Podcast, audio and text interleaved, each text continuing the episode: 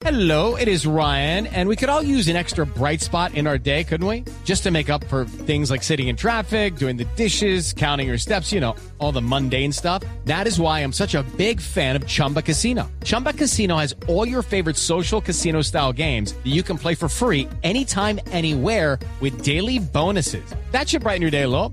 Actually, a lot. So sign up now at chumbacasino.com. That's chumbacasino.com. No purchase necessary. BGW. Void were prohibited by law. See terms and conditions. 18 plus. Estás escuchando Blue Radio y bluradio.com. La alcaldesa Claudia López está entregando esta mañana indicaciones, revelaciones de cómo va el pico y placa en Bogotá.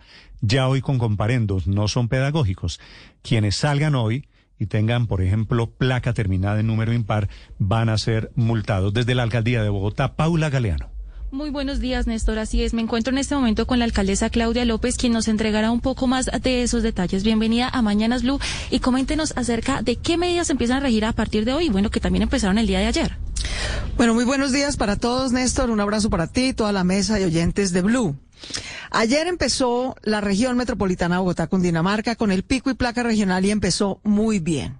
Cuando nos organizamos para tener una movilidad inteligente, compartida y organizada, nos va muy bien. Ayer nos propusimos entrar de manera organizada a Bogotá. Volvía más de un millón de vehículos a Cundinamarca y cerca de medio millón de esos a Bogotá. Tuvimos pico y placa regional y fue un verdadero éxito. Cero fatalidades. Nadie murió en un accidente ayer, como debe ser. La accidentalidad bajó 20%. En general tuvimos choques simples, afortunadamente sin consecuencias mayores.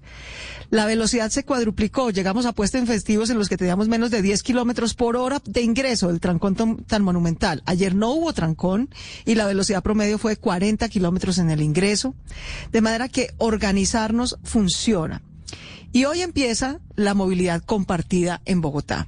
Solo el 20% de los bogotanos tenemos carro. Solo el 20%. Solo dos de cada diez. Pero congestionamos y contaminamos al 100%. Así no hay vía, no hay ciudad y no hay planeta que alcance. De manera que el problema no es tener carro, es cómo lo usamos. En adelante lo vamos a compartir. Vehículos en Bogotá que vayan con tres o más ocupantes no tienen pico y placa. Repito, Vehículos en Bogotá que vayan con tres o más ocupantes no tienen pico y placa, nunca. Por el contrario, tienen incentivo para circular. Segunda opción, si de manera excepcional alguien necesita eximirse de la restricción de pico y placa porque tiene alguna necesidad imperiosa, puede pagar por el día, o la semana, o el mes, o el semestre.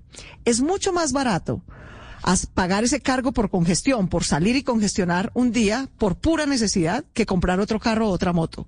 Por favor, no compre otro vehículo y no compre otra moto. Eso lo que va a hacer es empeorar la situación en vez de mejorarla. O comparta su vehículo o pague el pico y placa solidario. Ambas cosas las puede hacer en la página de movilidad. Es muy fácil. Y tercera opción, usemos el transporte público. Tenemos Transmilenio, lo tenemos recuperado, lo tenemos con todas las estaciones recuperadas y funcionando, lo tenemos con flota cada vez más limpia, con estaciones más amplias y solo al 60% de ocupación. De manera que la movilidad compartida y sostenible arranca en Bogotá porque lo necesitamos como ciudad, como sociedad y como humanidad. Si seguimos congestionando y contaminando, en que el 20% de la ciudad congestiona al otro 100%, congestiona y enferma además al 100%, la calidad del aire mejoró en Bogotá el año pasado porque usamos menos carro. Mejoró mucho más en el 2020 porque usamos menos carro.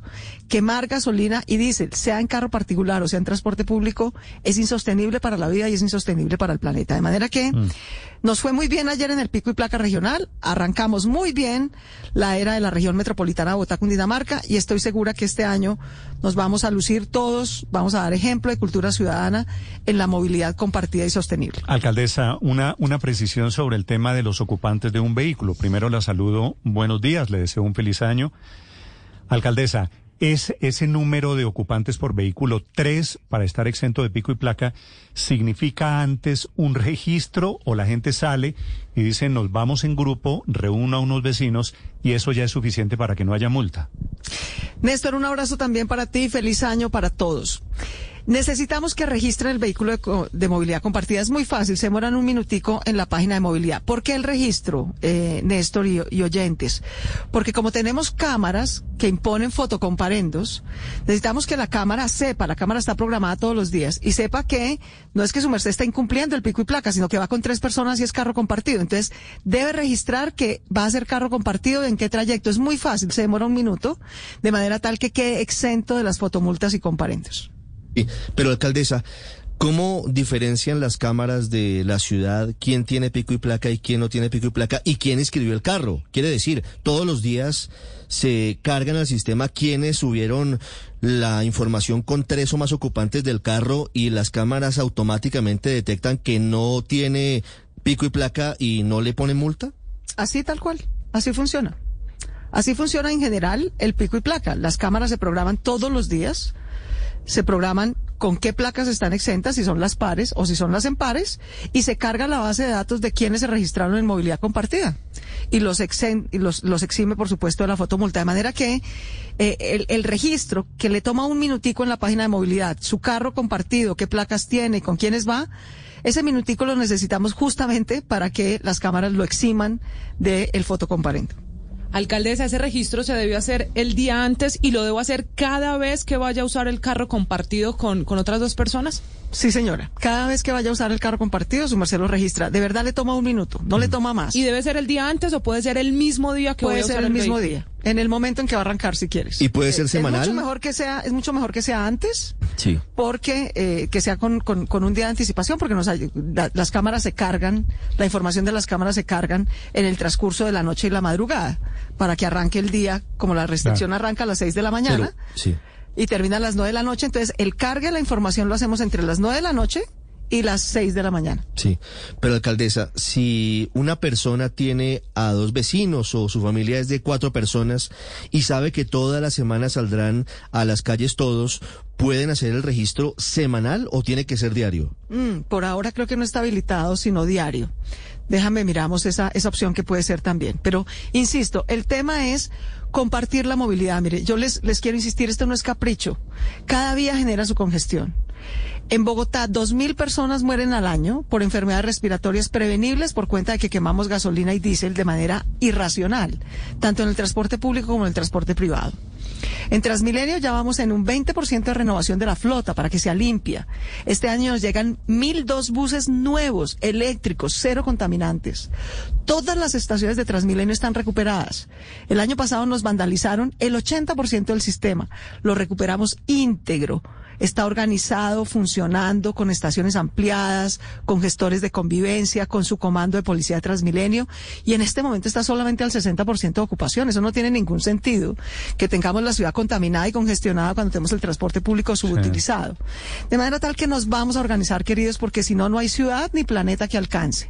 Movilidad compartida es movilidad sostenible, que como ocurrió el día de ayer, cuando nos organizamos entre todos, todos tenemos una mejor calidad de vida. Sobre eso tengo un par de preguntas, le traslado preguntas de los oyentes, alcaldesa. Por ejemplo, me dicen aquí hay unos grupos de vecinos que se están organizando. Este debe ser el sentido, eso que usted llama movilidad compartida. Pero me preguntan, se baja uno de los pasajeros, uno de los vecinos, se bajan los dos pasajeros, queda el dueño del vehículo solo. ¿Cómo hacen? Van de origen a destino, pero la, la página les da una opción de en qué radio se van a mover. Le pregunta el trayecto justamente porque todas las cámaras de ese trayecto lo van a eximir. Por eso es que al registro no solamente le pregunta la placa, el carro compartido y las personas, sino el origen y destino para que lo eximan de las placas que va en ese trayecto. Claro, pero si no todos van al mismo destino, que es lo más probable. No, pero es el origen destino del trayecto que van a ser compartido. Justamente eso es lo que le pide. Ok, o sea, es lo que le pide. o sea, es permitido que se bajen los pasajeros y que quede solo el conductor del vehículo. Es posible que eso pase en una parte del trayecto, pero por eso le van a pedir el origen destino del, del tramo en el que va a circular compartido, para que en ese tramo las fotocámaras lo, eh, lo, lo eximan. Sí. Alcaldesa, en este momento, como está presupuestado el pico y placa de 6 de la mañana a 9 de la noche, ¿cuántos vehículos salen por día de circulación en la ciudad? La mitad. La mitad, es pero que ese es pero prácticamente. la mitad son más o menos casi el ocho- efecto. 800 mil carros diarios. Sí, cerca, cerca de ese número. Es que realmente el nivel, somos solamente el 20% del, del, de la movilidad, pero ocupamos los carros el 85% del espacio público de la movilidad. O sea, si hay algo injusto y distribuido de manera muy inequitativa con las mayorías ciudadanas, es el espacio público de movilidad. No hay derecho a que el 20% de los ciudadanos congestionen, contaminen y enfermen al 100% porque uno no se puede eximir de la contaminación del aire, esa nos la chupamos todos. De manera tal que tenemos que organizarnos, tenemos que organizarnos, entre otras cosas, no solamente porque por el cambio climático, por la contaminación del aire, por la congestión, sino porque ¿qué nos piden los ciudadanos? Alcaldesa, amplíe las vías, mejore las vías, tape los huecos. Eso estamos haciendo, queridos. En diciembre hicimos un plan de choque, nos propusimos tapar 56 mil huecos. ¿Sabes cuántos hemos tapado el día de hoy? 54 mil. Las vías, la gente que entró ayer las encontró en mejor estado porque hicimos ese plan de choque. Vamos a tener 500 frentes de obra, querido Néstor. Al fin, queremos ampliar la séptima, que nunca se ha podido hacer muy bien. En junio arranca la construcción del corredor verde séptima. Queremos tener una vía alterna a la autopista sur porque no da abasto. Muy bien, en febrero de este año arranca la construcción del Alo Sur. Queremos tener más y mejor transporte público. Estamos ampliando la Caracas, la Cali, la 68, para que tenga mejor transporte público. Queremos salir del embudo que nos ha hecho el gobierno nacional, que amplía las vías fuera de Bogotá y no dentro de Bogotá.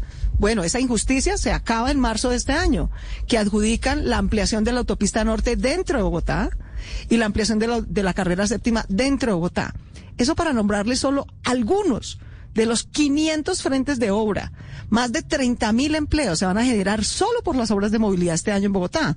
Entonces, queremos más movilidad, queremos más vías, pero tenemos que organizarnos, queridos, porque entre la contaminación, el trancón que producen los carros y las obras, pues no va a haber plan de manejo de tráfico que dé abasto. Sí. Alcaldesa, ¿por qué cuando usted estaba en campaña hace dos años largos decía que el pico y placa todo el día era una mala idea porque la gente iba a comprar otro carro o compraba una moto y ahora sí le parece una buena idea? Porque no hay alternativa. Y de hecho, cuando se puso pico y placa todo el día sin alternativa alguna, lo que pasó fue que compraron más carros y más motos. ¿Y ahora qué alternativa hay? Hay dos. Movilidad compartida y no tienes pico y placa, eso no existía antes. Y además hay pago por congestión, hay pico y placa solidario. Si tú lo necesitas excepcionalmente un día, una semana, un mes, puedes pagar una cifra muy módica. Es mucho más barato pagar por salir que comprar otro carro. De manera que antes no había alternativa. Hoy hay por lo menos dos alternativas, aparte de la que ha habido siempre, que es transporte público, caminata o bicicleta. Y además hay una tercera, a la que nos obligó la pandemia y llegó para quedarse. Aprovecho para agradecerle e invitar a los empresarios, a FENALCO, a la ANDI, a todos los gremios de la ciudad. Por pandemia, llevamos más de un año cambiando los horarios, ¿verdad? No todo el equipo de Blue llega a la misma hora. No todos los funcionarios públicos de la alcaldía llegan a la misma hora. Cambiamos los horarios, tenemos dos o tres turnos de ingreso para bajar congestión y aliviar, digamos, las aglomeraciones. Continuemos con eso, por favor. De manera que tenemos cuatro alternativas que antes no teníamos.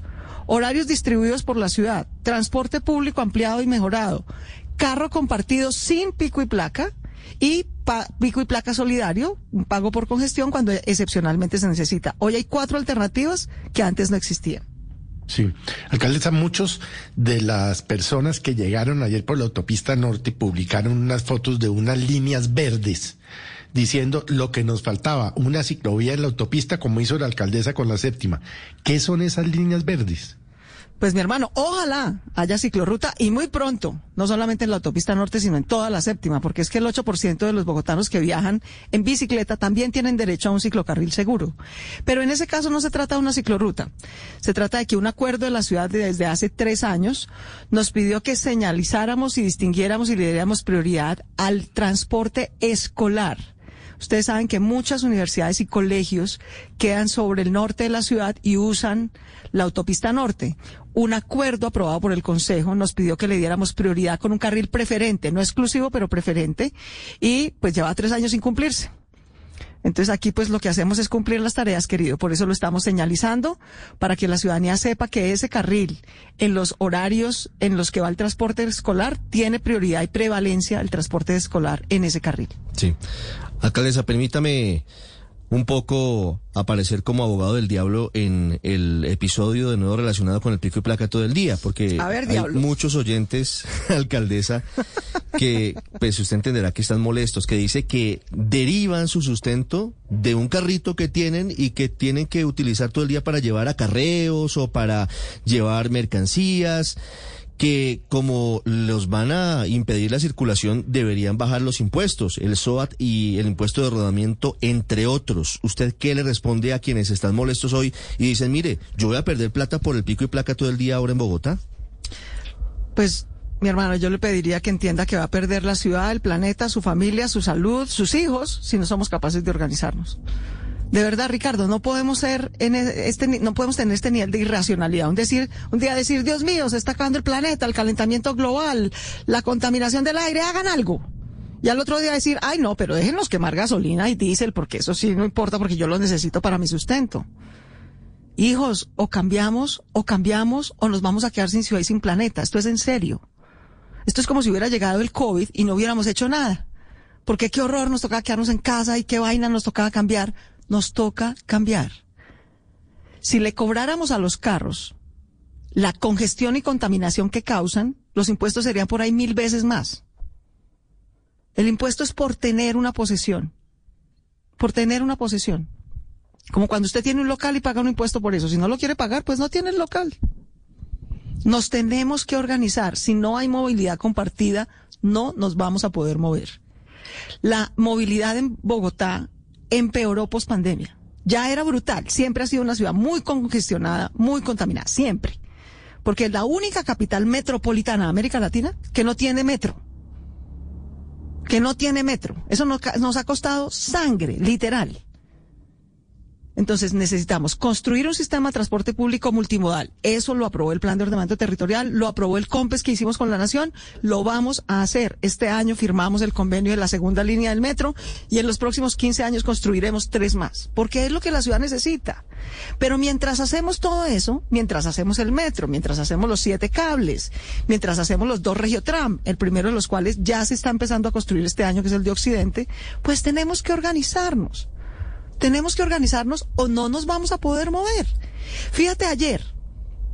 Lo mismo, me hicieron toda suerte de escándalo, vaina, crítica, porque malo porque sí, malo porque no. Malo porque el trancón de entrada, malo si hacemos algo. Pues nos decidimos a hacer algo. Y estrenamos la región metropolitana Bogotá, Cundinamarca con el pico y placa regional y salió muy bien. ¿Por qué? Porque organizarnos vale la pena, queridos. Si el millón de carros que iba a entrar ayer trata de entrar como siempre, después de almuerzo, entre las 12 y las 8, el trancón es monumental. La gente se demoró a la salida de Bogotá en diciembre cinco horas para ir a Fusa, diez horas para ir a Bagué. ¿Por qué? Porque no había organización. Este año tenemos región metropolitana de Bogotá, Cundinamarca. Dijimos, pues estrenémosla. Organicémonos, alcaldes, vecinos, gobernador de Cundinamarca, la alcaldía y la policía de tránsito. ¿Funcionó? Funcionó muy bien. Cuadruplicamos la velocidad, cero fatalidades. ¿Por qué? ¿Porque hicimos magia? No. Alcaldesa. ¿Porque multiplicamos las vías por 10? Están pensando- no. están Porque pensando- nos organizamos para entrar en las mismas vías. ¿Están pensando hacer lo mismo a la salida? Es decir, de pronto pico y placa también a la salida de Bogotá, así como lo hicieron ayer a la entrada. Vamos por pasos, mi hermano. La verdad es que la salida, excepto el, el, el- el 30 y 31, realmente fue una fatalidad. La gente se demoró brutalmente porque además hubo accidentes sobre la vía Fusa, había obras sobre la vía, la extensión que se está haciendo de la vía Girardot. O sea, hubo muchos factores que, que, que pusieron la cosa difícil del 30 y 31. Pero en general el trancón es de ingreso porque la gente sale distintos días. Unos se fueron el 20 de diciembre, otros se fueron el 23, otros se fueron el 25, otros se fueron el 28, otros se fueron el 30. Pero todos volvían ayer. Entonces, lo que es muy congestionado es los lunes de regreso, incluso en un puente festivo normal. Usted trata de entrar el lunes de puente festivo de la calera para Bogotá y me cuenta cuánto No, se lo demora. sé, lo sé, eso es una, una barbaridad. Sí, sí, sí. Es una barbaridad. Tenemos velocidades promedio en la autopista norte. La gente se va a comerse una arepita en Chía, a visitar a un familiar en, en Cajicá y se demora tres horas devolviéndose. A 10 kilómetros por hora. No, mi hermano, así no hay vida que alcance. Alcaldesa. En cambio, ayer, organizados, nos fue muy bien. Sí, alcaldesa, una pregunta final. Para esos funcionarios públicos y en general todo el que se moviliza en vehículos oficiales, ¿la medida de pico y placa también estará vigente? ¿También se deben bajar de esos vehículos? Por supuesto, aquí todos cumplimos el pico y placa, empezando por la alcaldesa. Empezando por la alcaldesa. Aquí todos cumplimos el pico y placa. Aquí en la alcaldía estamos distribuidos en dos y tres turnos de trabajo. Yo me precio de usar siempre que puedo la bicicleta en los tramos más cortos. También usaré Transmilenio como cualquier ciudadano. De verdad nos tenemos que organizar. Ayer salió bien y salió bien porque decidimos organizarnos, porque cada quien hizo su tarea. Ayer a Bogotá entró casi medio millón de carros. ¿Sabes cuántos comparendos impusimos por incumplimiento? 1036. Porque la gente entiende, cumple. Colegas suyos de un medio de comunicación con el Centro Nacional de Consultoría hicieron una encuesta sobre cuánta gente apoya el pico y placa. ¿Sabe cuánto dio? ¿Cuánto? 73% apoya la extensión del pico y placa. ¿Sabe por qué? Porque el 80% de los bogotanos no tienen carro. Lo único que hacen es padecer Ah, la pero- congestión y contaminación que paga Pero, el 20%. pero, alcaldesa, eh, hay, hay un ingrediente ahí, eh, Camila le dijo que era la última pregunta, le agrego esta, del tema de impuestos. ¿Qué efecto va a haber en el tema tributario a la gente que paga impuestos por usar el vehículo y le dicen solamente lo va a poder usar medio año? Es decir, pico y placa un día sí, un día no, significa una restricción mucho mayor. ¿Va, ¿Van a seguir pagando los, vamos a seguir pagando los mismos impuestos? Sí, porque los impuestos son por tener carro. Si yo te cobrara a ti lo que cuesta que tú te movilices en carro solo, tus impuestos serían por ahí mil veces más. Si te cobrara lo que contaminas y lo que congestionas, tus impuestos serían por ahí mil veces más. El impuesto es solamente por tener, así como se paga un impuesto por poseer una casa o por poseer un, un, un local.